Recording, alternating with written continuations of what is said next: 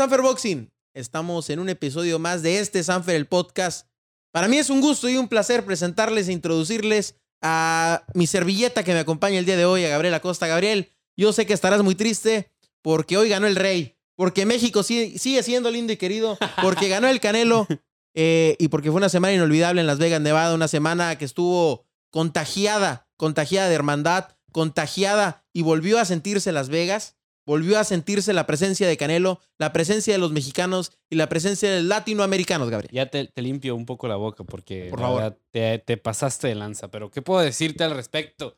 Yo, como siempre, cangrejo, yo le iba a Triple G. No, no, nada de eso, nada de eso. Increíble, increíble lo, lo que se vivió. Sinceramente, pues, Canelo paralizó no solamente Las Vegas, sino creo que el mundo entero. No, la verdad que un guerrero mexicano, eh, lo de Golovkin, sobresaliente tengo que denotar eso. años. A los 40 años hizo un trabajo impresionante sobre el ring. Canelo, los primeros siete avasalla, los, primeros, los últimos cinco para mí los pierde.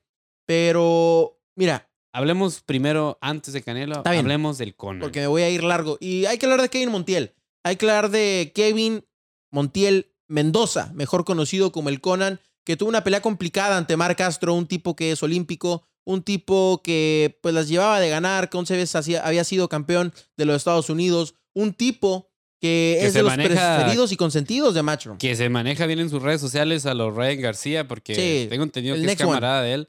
Sinceramente se ve, se ve el talento que, que él... Que emana. Que emana de él. Sin embargo, algo que yo al momento estaba escuchando en los comentarios que decían los de Matchroom era como que este muchacho ya llenaría un, un estadio Fresno y que no sé qué. Digo, no, es muy temprano para estar hablando de eso. Sabemos que la estrella de Fresno actualmente es José Carlos. José Carlos. Y te voy a decir algo, ¿por qué no llena una arena en Fresno, ni en Las Vegas, ni donde me digan ustedes? Porque cuando fue la pelea, es innegable decir que no había ni 200 personas en la arena. Eso es impresionante, ¿eh? sinceramente. Hasta cuando estaba la cuestelar, todavía no se llenaba. Mira, el público de Las Vegas es un público que tiene dinero. Es un público que no siempre le gusta el box y es un público que paga por ir a un evento, que paga por su 15 de septiembre. Entonces la gente le importa ir a ver el Canelo. Si ponemos esa misma función a lo mejor en Texas, a lo mejor desde tres peleas antes está lleno. Pero el público de Las Vegas es un público apoderado, es un público con dinero y es un público que va a ver al Canelo. Y San se acabó, Gabriel. Como tú, que fuiste de colado, porque realmente Montiel. aceptemos la realidad. está bien. ¿Quién iba, quién iba a llevar a Kevin Montiel eran nuestros jefes y el abogánster. Ahí se coló usted y se la pasó a todo dar. No, mire, es innegable decir que Kevin Montiel se la rifó. Y que innegable que te colaste. Puede ser, pero entré con boleto. Si tú me preguntas, entré con boleto. Claro que sí. Lo que te puedo decir es esto. Kevin Montiel sufre un knockout, yo diría, estrepitoso en el quinto round. Eh, después de cuatro rounds que los había llevado Marc Castro a su bolsillo cuatro rounds complicados, donde Kevin trataba de entrar, trataba de entrar, que caló con el jab para entrar, caló con el upper, pero nunca pudo entrar. Exacto. Porque salía rebotado por el jab largo de Marc Castro. Salía rebotado, pero es innegable decir que Kevin Montiel murió en la raya. Sí, porque ¿qué puedes hacer contra un boxeador que técnicamente sí es mejor que tú? No tiene el corazón a lo mejor que tú tienes. Pero trae un recorrido de experiencia muy grande. Muy grande, más de 300 peleas amateur. Entonces Kevin entraba y salía rebotado. Pero tú dime, hasta el cuarto round, ¿cuándo habían puesto mal a Kevin? En ningún momento. Hubo El que se dice que es un lobo, un peleador complicadísimo, Omar Castro, que sí lo es, no pudo poner a mal a Kevin Montiel hasta el quinto round, donde ese upper, pues me recuerda muchos uppers estrepitosos. A lo yerbonta. A lo yerbonta. Eh, a ese upper quiere llegar cuando Kevin está pa, pa, pa, y de pronto suelta tras las cuerdas, lo mismo, tres, cuatro minutos en el suelo, pero Kevin Montiel, no sé si se gana otra oportunidad de ir en otra función como estas, pero sí se gana la oportunidad de volver a México, hacer un par de pelitas y volver al ruedo en los Estados Unidos, porque tardó, miren, no estamos para contarles detalles ni para decirles, pero lo que sí les podemos decir es que Kevin Montiel sufrió para llegar a Las Vegas. No fue como Omar Castro, que estuvo desde el lunes instalado en su hotel, en una suite. Negativo. Él estuvo entre aviones viajando de aeropuerto a aeropuerto para poder llegar a Las Vegas. porque esa es la condicionante que tenemos los mexicanos. Porque esa es la condicionante que tenemos para llegar a los Estados Unidos. porque el sueño americano nada más es el que va y cruza de ilegal, porque el sueño mexicano también es el que va con visa y busca ganarse la oportunidad un extra. de poder tener tu visa de turista, tu visa de trabajo y después poder conseguir todo lo que cualquier mexicano quiere para poder seguir conquistando ese sueño de boxeador. Exactamente. Y con esa mexicanidad que nos caracteriza a nosotros, pasamos al siguiente tema. Ay, ya, yo pensé que ibas a seguir con un cierre, algo acá más emotivo para Kevin Montiel. Mira, lo que puedo decirte, Kevin te quiero, Kevin Montiel. Te quiero. Y lo que puedo decir, que, que, quiere más al Canelo, pero Kevin Montiel, la oportunidad, nadie te la quita. el haber ido a Las Vegas, el haber estado en una cartelera, todavía hay mucha carrera aquí en adelante. Otro de Matchroom, él lo retiró. Y él lo sabe. Él lo retiró con ese empate que le diera ya en, los estudios de TV Azteca. Ahora sí, hablemos de quién estás enamorado, Emiliano. Y de que por la razón principal a la que fuiste a Las Vegas, Si tú supieras de quién estoy enamorado, así te la voy a dejar. Así te la voy a dejar. Ah, sí, del Canelo, ya sé. No, no, no, no. Aparte del Canelo. No, no, no. Negativo. Empieza con Emisan, se acabó. Vámonos al siguiente tema, Gabriel. Y es que ¿Por qué se ríes? No, no, empieza con M, pues no sé quién será. Vámonos al siguiente tema. Pues. Y es que el Canelo Álvarez tuvo una pelea complicada. Complicada, pero a mí me llena de orgullo. Me llena de orgullo que ganó el Canelo. Sí, a mí también me llena de orgullo eso. No, pero al igual que la gente. No, no, pero puedo decirte que había muchas banderas de Kazajistán allá en Las Vegas. Había mucho apoyo. Yo vi tres o cuatro. Tres o cuatro, yo vi más de las. En el pesaje estaba repleto de mexicanos, pero también había un apoyo a, a Triple G, es lo que a mí me impresiona. Llevaba como 40 changos de esquina. Ajá. ¿Cuál 40 changos? ¿Tú viste el vestidor del Canelo antes de subir? Habían 40 changos. Y en el vestidor de Triple G habían tres había personas. 40 changos, está bien. Pero 20 mil con boleto pagado. San se acabó. Y Gabriel. ¿Y me vas a decir que los de Kazajistán no pagaron su boleto para ver a Triple G? No, pero 40 kazajos. Pero fueron a apoyar. 40 sobre 20 Veremos las cifras. Yo no te puedo decir exactamente, pero vi que también había apoyo a Triple G. lo que sí puedo decirte desde un principio, y no nos hagamos mensos, sí, ganó, todo lo que tú quieras, pero la gente no se quedó contenta. ¿Por qué? Obviamente yo entiendo que Canelo fue a hacer su pelea, a ganar, dejar dudas de quién es, no dejar dudas de quién es el mejor, pero acostumbrado, nos acostumbraron en esas primeras dos peleas a unas guerras y esta fue una pelea técnica en su totalidad. Mira, que solamente un canelover como tú lo aprecias. No, a ver, quiero entrar en, en razón boxística. Y diría Teo Azteca, lo va a noquear y no lo noqueó. Lo quiere noquear. Vámonos pues. Mira, ya entrando en materia y razón boxística, es la realidad. El Canelo le gana los primeros seis fácil. Sí. Entrando muy rápido, Golovkin recibiendo, recibiendo y recibiendo. No entraba, estaba dormido Golovkin. Golovkin le pasó algo descomplicado. Descomplicado. En el sexto round, lanza un volado que le entra al Canelo. El Canelo ahí se dio cuenta, y ese es mi punto de vista, a lo mejor me puedo equivocar, que Golovkin sí pegaba y que no y que sigue la pegando no se 40 años. En su pelea pasada, ¿cómo unificó? Con un knockout. Ahí Canelo dice, bueno, si me aviento a noquear, puedo salir recibiendo algo. Golovkin trae aire. Yo traigo aire. Fue a Big Bear. Después del 7, el canal empieza con la lesión en la mano. A Igor Lopkin le pasa algo parecido a lo que sucedió con Teófimo y Lomachenko. ¿Qué sucede? Lomachenko se da cuenta que había que despertar y que podía ganar la pelea. Golovkin despierta y se da cuenta que está a punto de ganar la pelea. Se quedó un round. Pero ya era muy tarde. Según los muy Tarde. Según los jueces. Yo, sinceramente, lo que todo el mundo dice, yo no vi esas tarjetas de 115, 113. Yo sí la vi. A mí se me hizo muy exagerado. Yo vi 116, 112, 115, 113. Las he visto dos veces. Bueno, lo vi en la arena y vi 115, 113. La vi en la televisión ya repetida, 116, 112. Yo, di 116, 112. Lo que te puedo decir es que el Canelo se gana el respeto de Golovkin, se gana el respeto de todo el mundo. Te voy a decir por qué. De todo el mundo, mm, pues tal vez. Pero el cariño todavía ahí queda volando. Mira. Pero el respeto ahí está. A ver, Dímelo así de sencillo. 36 rounds con Golovkin. Eso sí no te lo puedo negar. O sea, yo 36 creo que trilogía, rounds con el Nemesis. Trilogía, sí fue su Nemesis. Trilogía de 36 rounds es lo que yo digo, wow, ¿cómo le puedes aguantar tanto, tanto recorrido? Y ya se conocían tantos, ambos el uno al otro, ya no se querían ver las caras. Mira, si yo fuera Matchroom, a mí como aficionado, fíjate lo que te voy a decir, a mí sí me llama una cuarta pelea. Ya, ¿para te voy a decir por qué.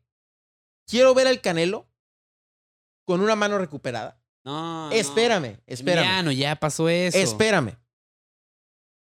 ¿Tú crees que no vuelve a llenar el MGM? Claro que se llena. Claro que se llena, pero ya está cerrado esto. Caso cerrado, y la, doctora Polo. Ya ellos la cerraron.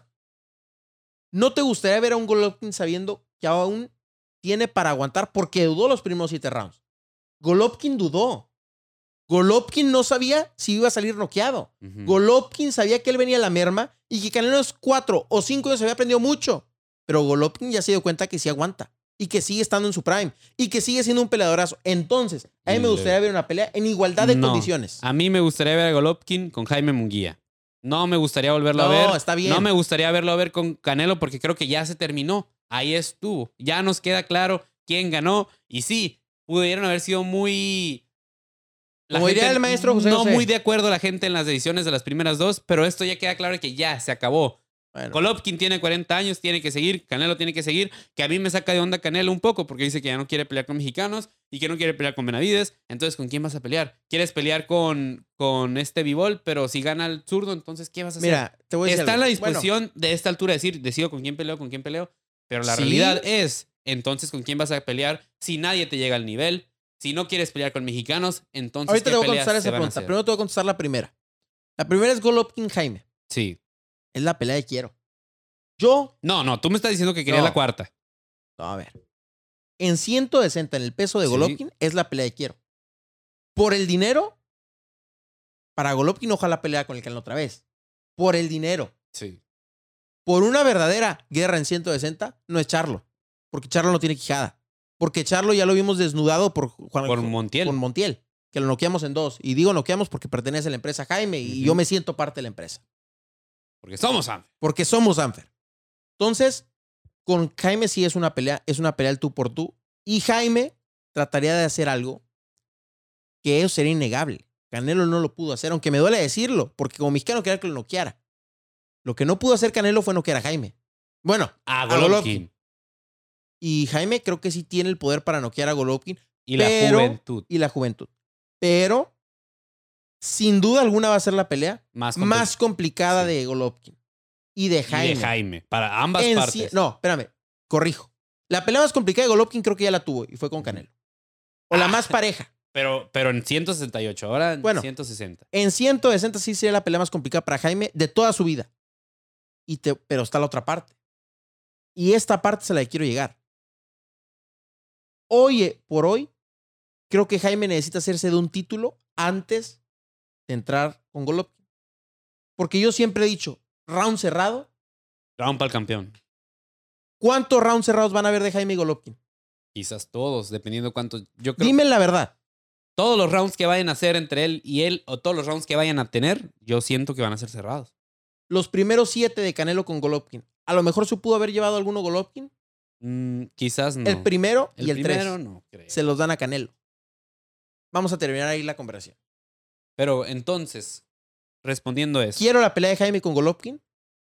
Creo que es el momento porque si esperamos más, Golovkin se va a ir del boxeo.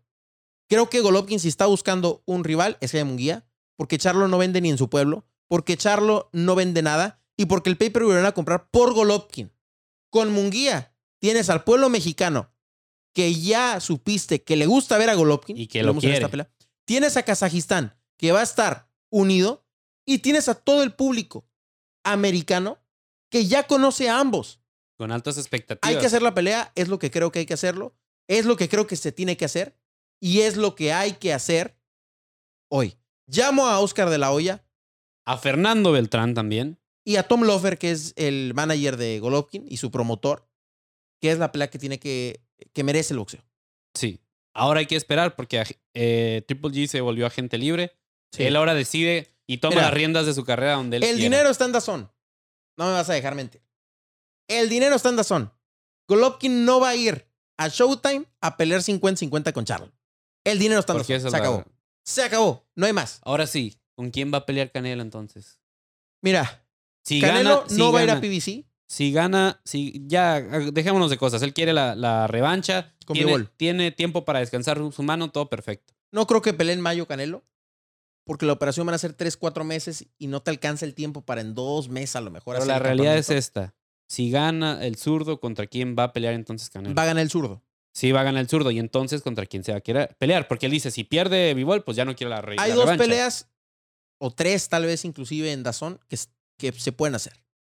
Yo creo que no va a trabajar con PBC porque en PBC está Benavides y Nobody More. Y no y él dijo que no quiere pelear. Que no quiere pelear con Benavides, que porque Benavides nomás ha peleado con The Real, que fue y se acabó. Y nada más. Y Charlo, pues a lo mejor quiere pelear con Charlo, pero yo, si no quiere pelear con Benavides por esos argumentos, yo creo que los mismos tienen que usarse para Charlo.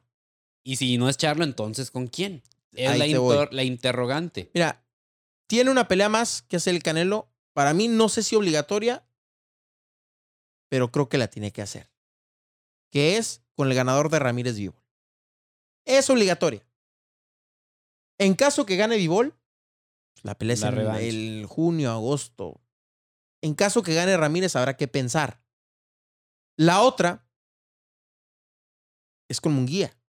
Esa también. Porque está en Dazón. Pero el problema es de que él dice, no voy a pelear con mexicanos, pero tienes que pasar por ahí. Mira, es innegable. no, mira, no puedes yo dejar de pelear con ellos. Entiendo, entiendo.